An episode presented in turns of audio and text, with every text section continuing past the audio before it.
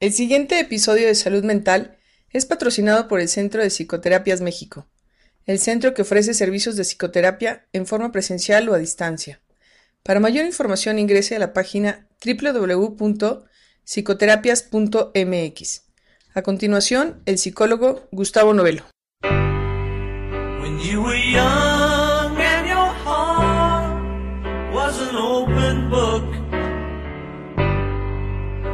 Used to say, live and let live.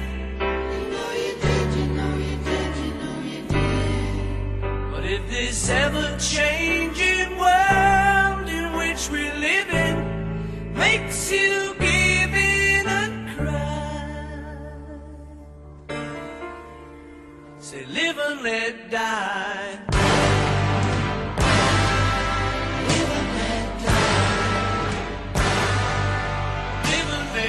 Te doy la bienvenida al episodio de Salud Mental número 25. Hoy es 23 de enero de 2011. Mi nombre es Gustavo Novelo y te saludo desde el World Trade Center en la Ciudad de México. En este nuevo número de esta revista semanal en audio, iniciaremos comentando algunas noticias recientes en materia de psicología. Además, platicaremos sobre el libro que recomendamos para este episodio, Tanatología, la inteligencia emocional y el proceso de duelo por otro lado, tendremos una entrevista con Marta Laura Lezama. En esta sección del cine, esta semana tenemos la película Antes de partir. Y finalmente hablaremos sobre el tema central de este episodio, tanatología, haciendo las paces con la muerte. En la música de esta ocasión nos acompañan varios cantantes y grupos con temas de canciones sobre el morir o la muerte. Así es que comencemos.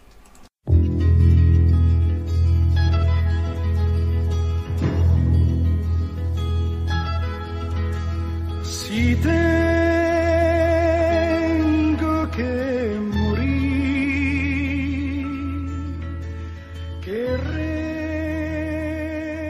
Estas son algunas de las noticias más destacables en materia de psicología al 23 de enero. El 18 de enero, el Journal of Personality dio a conocer los resultados de una investigación llevado a cabo en la Ohio State University para medir entre estudiantes universitarios que valoran más entre una lista de recompensas primarias y secundarias. Los investigadores de dicho estudio preguntaron a un total de 282 estudiantes sus preferencias en campos como recompensas primarias como la alimentación, el alcohol, dinero y el sexo, así como en secundarias como puede ser ver amigos cercanos, galardones o reconocimientos. A los estudiantes se les pidió que votaran entre una lista lo mucho que querían y les gustaba cada actividad en una escala de 1 poco a 5 mucho. Los resultados indican que la mayoría de los estudiantes eligieron el prestigio o cumplidos por arriba de las recompensas primarias. Una conclusión sobre estos resultados es que la influencia de los medios de comunicación podría ser una de las razones para estos resultados, ya que en la actualidad hay mucho énfasis para tener éxito. Por ejemplo, en el Facebook y Twitter eh, se promueve mucho el promocionarse y el tener reconocimiento.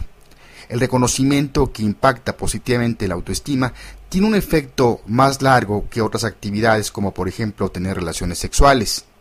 El fortalecer la autoestima no es malo por sí mismo, pero cuando la gente se esfuerza para alcanzar dicho objetivo, se pierden las cosas que se pueden ver también importantes, como puede ser el no querer admitir los errores y aprender de los mismos.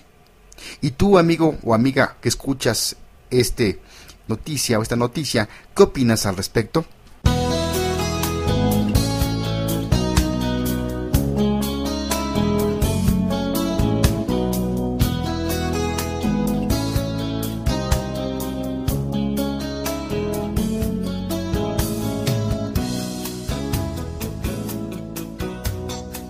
Otro lado, el 19 de enero aparecieron los resultados de otro estudio en el Journal of Experimental Child Psychology, llevado a cabo por las universidades de Concordia y de York en Canadá y la Universidad de Provence en Francia, que reporta que los niños que aprenden un segundo idioma desde la infancia tienen una ventaja sobre sus pares monolingües. En la investigación de dicho estudio se probó la comprensión de inglés y francés entre niños de 24 meses de edad para ver si los niños bilingües habían adquirido un vocabulario similar en cada idioma. Como parte de la investigación, 63 niños fueron divididos en grupos de niños monolingües y bilingües. Para evaluar los niveles de bilingüismo, los padres participaron en una entrevista de exposición al lenguaje, mientras que los niños completaron cinco pruebas básicas tanto lenguaje como cognitivas. Los resultados indican que los niños bilingües ya habían adquirido un vocabulario mayor en cada uno de sus dos idiomas. La pequeña ventaja bilingüe que se observó en los niños bilingües de 24 meses de edad se debe probablemente a una combinación de la experiencia de los bebés de escuchar y usar ambas lenguas. Estos nuevos hallazgos tienen implicaciones prácticas para los educadores y los padres, ya que muestra cómo la exposición de niños a un segundo idioma en forma temprana proporciona una ventaja en el control de la atención y otras aptitudes. ¿Suena este resultado de esta investigación interesante o no?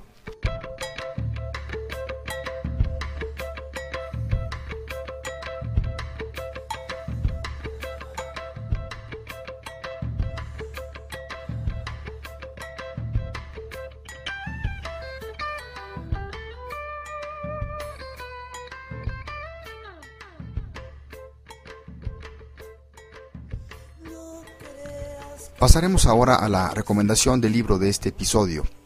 Título Tanatología, la inteligencia emocional y el proceso de duelo. Autora María del Carmen Castro González. Editorial Trillas. A quienes se interesan en brindar paz y consuelo a las personas que atraviesan un proceso de duelo, la autora les enseña a desarrollar habilidades de escucha activa y empática para acompañar a los dolientes y ayudarlos a superar la pérdida de un ser amado o la pena que sufren por un paciente terminal. María del Carmen Castro, profesora de tanatología, escribió este libro motivada por las inquietudes de las personas que desean ayudar a otras a superar el largo y doloroso proceso de duelo y no saben cómo hacerlo. Aquí aclara que no se trata de aprender a decir frases de consuelo estereotipadas, sino de ayudar a las personas a reconocer aceptar y validar sus sentimientos, enseñándoles a conocer las etapas por las que transcurre un proceso de duelo, así como las sensaciones y conductas que pueden presentarse durante este proceso.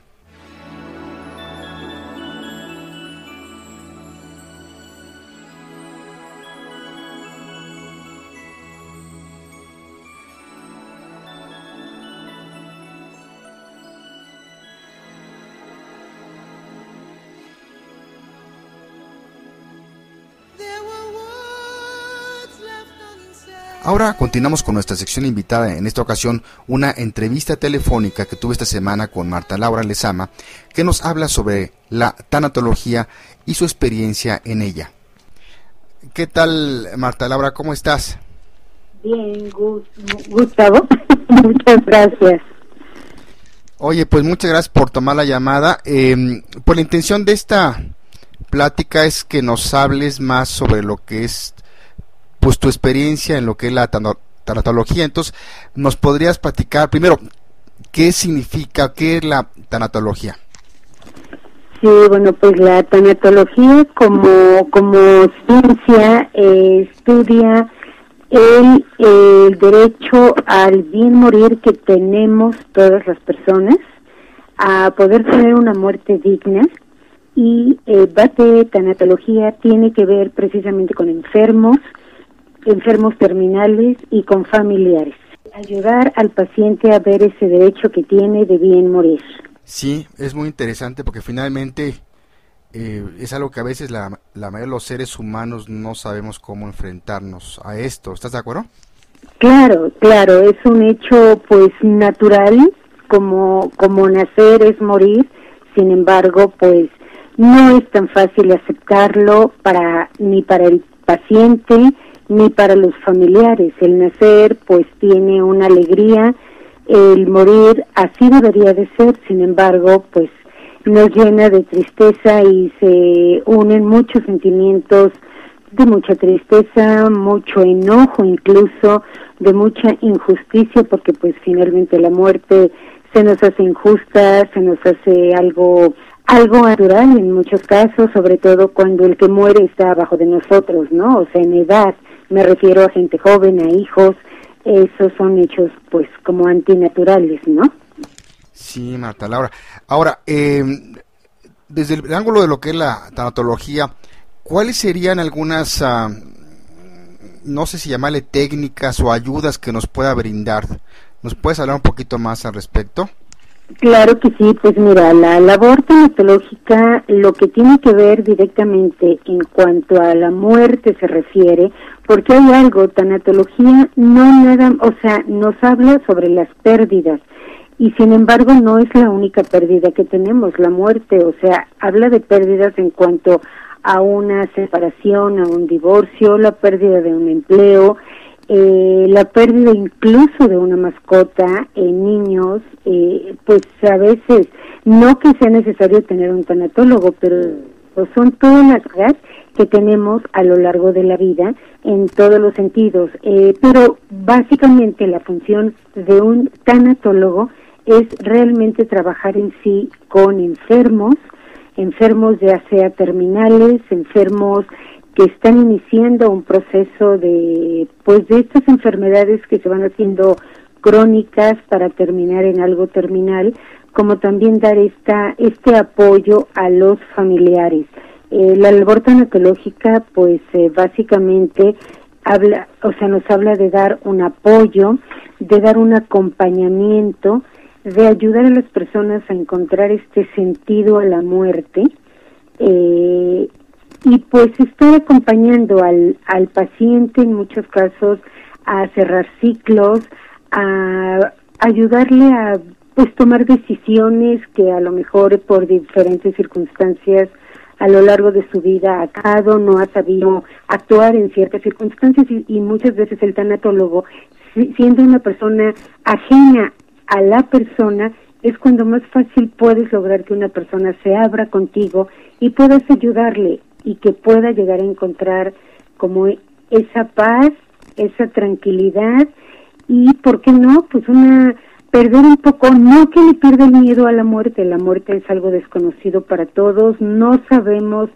qué hay después de la muerte, nadie que se ha ido ha vuelto para decirte, no te preocupes, es increíble, no va a pasarte nada, no, es un misterio la muerte y, y es algo a lo que nos va a tocar tarde o temprano a todos enfrentarnos solos.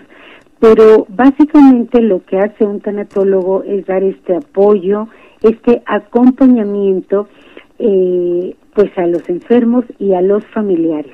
Y hay muchas, en muchas ocasiones, quien más requiere de la ayuda tanatológica el, las familias, los seres cercanos al enfermo. A veces el enfermo puede estar muy convencido de lo que le está pasando, pero tiene más angustia al ver a toda la gente que está a su alrededor, que es quien está sufriendo, pues porque no hay aceptación, porque finalmente esto pues te trae muchos sentimientos, ¿no? Sí, sí, cierto. Es algo que a veces la, la mayoría de la gente no estamos consciente de esto y la labor del, del tanatólogo es muy, muy importante, más con lo que nos dices. Ahora, aquí en México, ¿qué, lugares hay para, tanto para entrenarse o como para buscar ayuda? Claro, bueno, mira, hay varias escuelas para estudiar tanatología como diplomados. No hay realmente una licenciatura que hay, o sea, no, no existe esta licenciatura en tanatología. Hay diplomados que puedes hacer en varios lugares. Está el Instituto Mexicano de Tanatología. De hecho, es ahí donde yo estudié mente. O sea, mis primeras, eh, mis primeros diplomados fueron allí.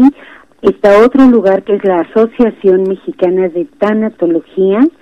está otro lugar que se llama Techpalegui. Hay otros, hay varios lugares, hay varios lugares, pero finalmente todas estas escuelas salen como del em, o sea realmente de lo mismo, ¿no? Eh, hay quien dice que es la Asociación Mexicana el pionero realmente en tanatología y después de esto sé que surge el Instituto Mexicano. Eh, hay poca preparación realmente todavía es Pues no es que esté en pañales, tanatología tendrá aquí el tiempo de, que se ha estado estudiando alrededor de unos 15 años aquí en México.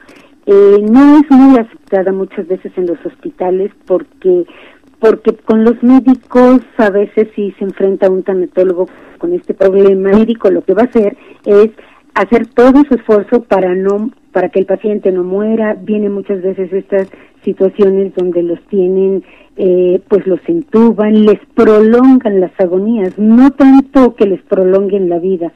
Y el tanatólogo eh, bueno no es que sea un partidario de eh, dejar que la gente muera sin embargo muchas veces hay que darles ese permiso a las personas de, de morir y de poder estar rodeados como de sus seres queridos, de sus afectos, de, para poder, este, pues ahora sí que, ¿por qué no decirlo? Dar como este paso, ¿no? Este paso. Entonces, eh, sí, tanatología no es tan sencilla. Ya ahorita hay más eh, hospitales, hay ciertos lugares donde pues te, te, van dejando hacer prácticas y eso a un nivel voluntariado más bien. Son en, hospitales y es un trabajo eh, que no tiene remuneración a nivel hospital. A nivel servicio, pues sí lo, sí, eh, esto ya, digo, ya implica el que tú estás dando un servicio, eh, lo cual, bueno, pues sí te implica el que vas a tener un ingreso, por qué no decirlo así, eh, pero bueno, eh, varía mucho el costo y todo dependiendo ahora sí que de, de otras circunstancias, ¿no? Muchas veces de la misma gente y no porque lucres con esto, sino porque, bueno, pues finalmente vas a prestar un servicio, ¿sí? Muy bien, Marta Laura, pues muy interesante todo lo que nos dice. Yo creo que los que están escuchando el podcast van a tener una orientación más precisa. Agradecemos a Marta Laura Lezama el haber compartido su experiencia en tanatología con salud mental para los que quieran contactarla, lo pueden hacer en su correo que es lesama rojas marta laura todo junto arroba yahoo.com.mx o también en su celular que es 55 51 03 87 58.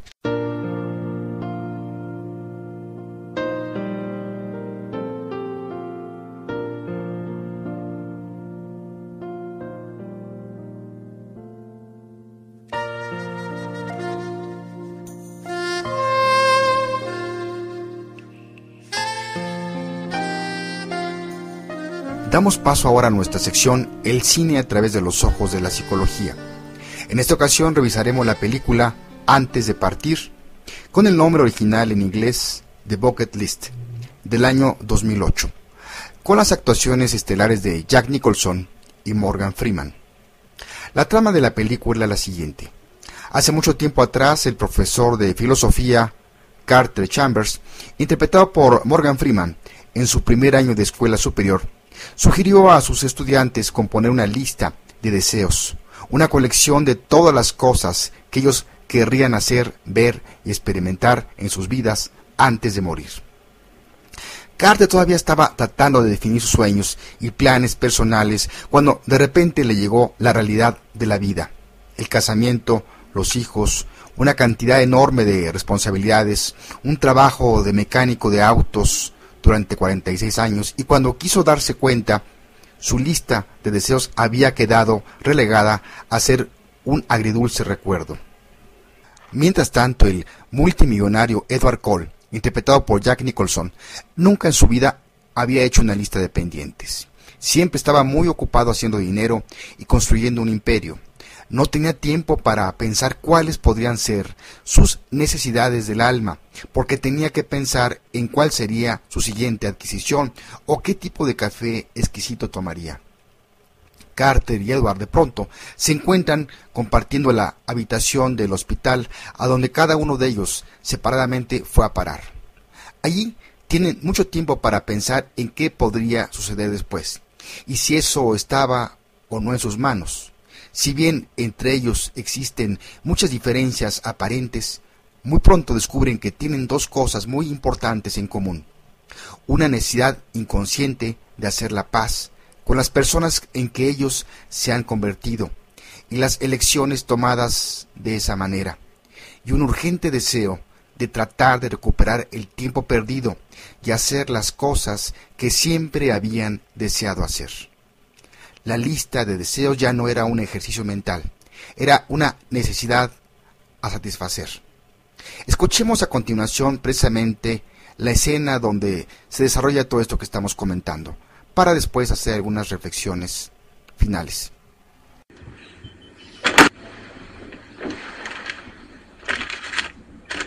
¿Pero qué haces?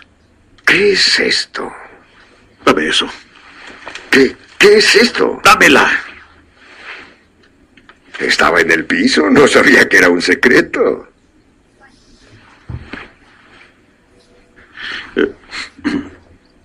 Mi profesor de filosofía nos puso un, un, ejercicio de metas futuras que llamaba antes de morir.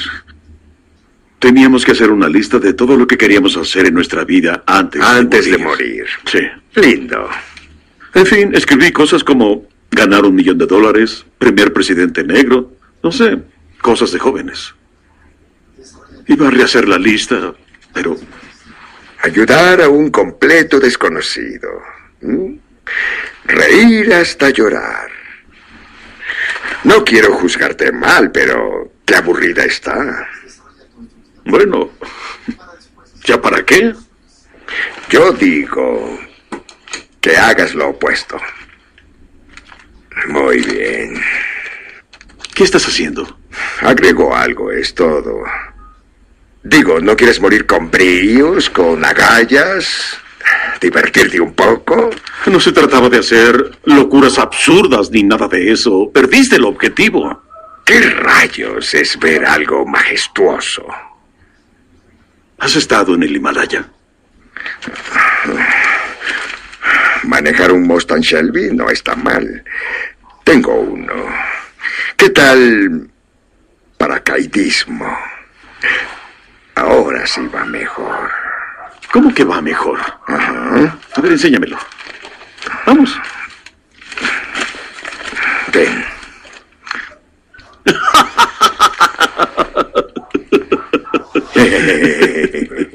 ¿Quieres besar a la chica más hermosa del mundo? ¿Cómo te propones hacerlo? Volumen. Un tatuaje. ¿Esa es tu mayor ambición? Yo tomo baños de asiento más profundos. Es fácil ser profundo con la filosofía. ¿Qué dijo el doctor Hollins? Nos quedan meses, ¿no? ¿Mm? Un año, tal vez. ¿Tú crees que 45 años se pasaron volando? Se puede hacer. Hay que hacerlo. No, no, no, yo no podría. No pienses en dinero. El dinero me sobra. Pero yo, yo no sé. y ¿Qué yo- no sabes? Solo era una metáfora. Estoy tratando de entender. Bla, bla, bla. Metáfora. Tú te quejas de que no lograste nada. Es tu oportunidad. ¿De hacer el ridículo? ¿Eso pretendes decirme? Jamás es tarde. ¿Qué crees que pasará ahora? Yo regreso a escuchar a la gente a hablar de mezanines, finanzas y deuda subordinada, fingiendo que el dinero importa. Tú en tu casa a preparar una muerte solemne, todos a tu alrededor viéndote morir y tú consolándolos por eso. ¿Es lo que quieres? ¿Ahogarte en pena y tristeza? Pues yo no. Y en realidad, Carter, creo que tú tampoco. Estamos en el mismo barco. ¿Qué tal mi metáfora? Esta es nuestra oportunidad. Oportunidad. Qué perversidad. Hasta para ti. Nos sentimos bien, ¿no? Está volviendo la energía. Asintomático, dijo el doc. Yo lo veo así. Nos quedamos aquí sentados esperando un milagro de un experimento científico o hacemos algo bueno.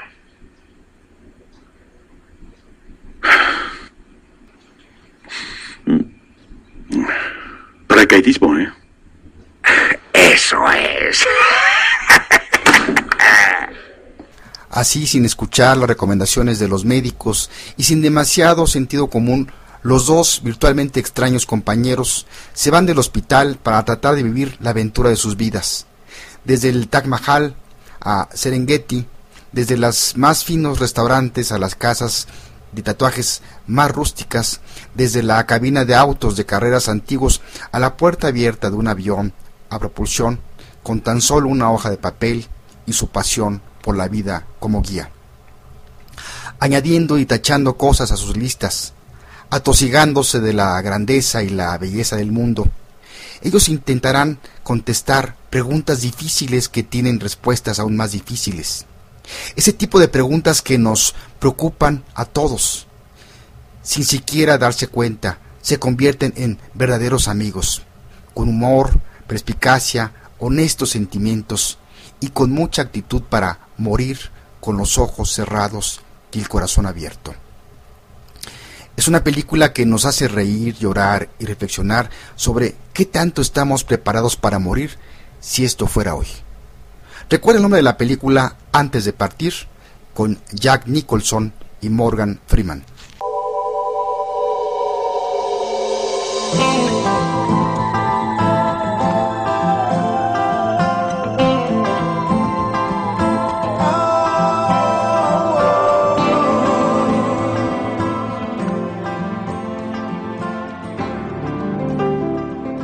Continuamos ahora con nuestro tema central de la semana.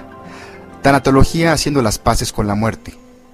Después de haber hablado sobre el libro que recomendamos para este episodio, Tanatología, la inteligencia emocional y el proceso de duelo, también la entrevista que tuvimos con Marta Laura Lezama y al escuchar parte del audio de la película antes de partir, me vienen a la mente algunas reflexiones que te quiero compartir. Si nos remitimos a una de las definiciones de tanatología, encontramos que nos dice que la tanatología es una disciplina integral que estudia el fenómeno de la muerte en los seres humanos para resolver y enfrentar las situaciones conflictivas que suceden en torno a ella, desde distintos ámbitos del saber, como son la medicina, la psicología, la religión y el derecho fundamentalmente, que se enfoca a establecer entre el enfermo en tránsito de muerte su familia y el personal médico que la atiende un lazo de confianza, seguridad y bienestar, además de propiciar en el enfermo terminal los cuidados necesarios que le aseguren una muerte digna y en paz.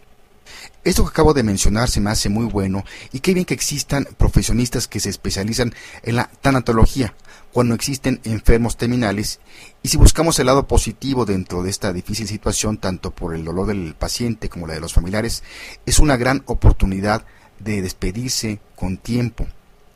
Pero si nos vamos más allá, ¿qué pasa con las personas que aparentemente estamos sanos y que no estamos conscientes de que tal vez hoy no regresemos a casa, ya sea por algún accidente automovilístico, un fuego cruzado como está pasando en varias partes del país con eso de la guerra contra el narco, un infarto o cualquier otra situación que sabemos pasan a diario y que nos llevan a decir, pero si era tan joven, ¿cómo se pudo morir?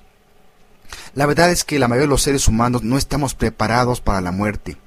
A muchos nos aterra tan solo pensar en ella, otros se sienten inmortales y creen que nunca les va a llegar ese momento, o que tal vez sí, pero dentro de muchos años.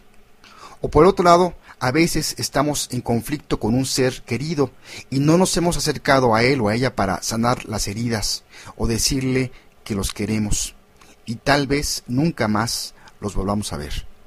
Por eso el título de este episodio, Tanatología haciendo las paces con la muerte.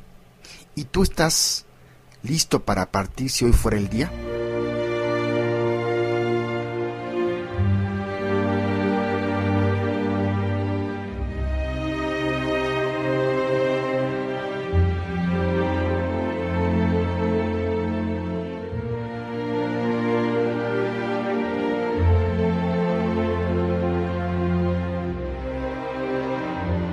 Bien, con el tema tanatología haciendo las paces con la muerte, llegamos al final de este episodio número 25, no sin antes decirte que nos puedes escribir tus preguntas, comentarios o sugerencias al correo gusnovelo.gmail.com. Cerraremos este episodio con la canción de Chava Flores, Cerró sus ojitos Cleto. Déjame platicarte antes de despedirnos un poco sobre Salvador Flores Rivera, mejor conocido como Chava Flores. Fue un compositor y cantante mexicano considerado como sociólogo, retratista y cronista musical de los personajes y situaciones de la metrópoli mexicana. Nació el 14 de enero de 1920 en la Ciudad de México. Chava Flores, compositor de cerca de 300 canciones, empezó a trabajar, a ganar sus primeros pesos desde los 13 años como cortador, etiquetero y planchador de corbatas para seguir con toda una colección de ocupaciones, cortador de telas, bodeguero, repartidor, cobrador, contador privado, ya que estudió en la Escuela Superior de Comercio y Administración, dueño de un almacén de ropa, ferretero, tapalero, vendedor de zapatos y calcetines, repartidor de carnes, editor y músico. Entre 1948 y 1951 fue editor de la revista quincenal El Álbum de Oro de la Canción. Para 1952 se inició en, el, la XW y XQ en los programas Pida su canción, La Hora Nacional y Tercia de Haces. Prolífico compositor e intérprete, dentro de sus repertorios se encuentran canciones que fueron cantadas entre otros por Pedro Infante, Oscar Chávez y Amparo Ochoa. Entre ellas, Cerró sus ojitos Cleto, Sábado, Distrito Federal, El gato viudo, Boda de vecindad, El retrato de Manuela, la presentación, la interesada, la tertulia, las otras mañanitas, llegaron los gorrones, mi chorro de voz, pobre Tom, los pulques de Apán, los aguaceros de mayo y vámonos al parque Céfira. Trabajó como actor de cine en varias películas, entre ellas La esquina de mi barrio, de la cual también fue creador del argumento, así como de las canciones, otras películas de las que actuó fueron Bajo el cielo de México, Rebelde sin casa, La máscara de la muerte y Cuatro hembras y un macho menos. Chava Flores murió el 5 de agosto de 1987 en la Ciudad de México a los 67 años de edad. Escogí la canción Cerró sus ojitos Cleto, pues retrata la psicología del mexicano ante la muerte y en particular en un funeral. Te dejo entonces con mi amigo Chava Flores. Soy Gustavo Novelo. Que tengas una excelente semana. Nos escuchamos dentro de una semana, como dice el dicho, si Dios nos presta vida.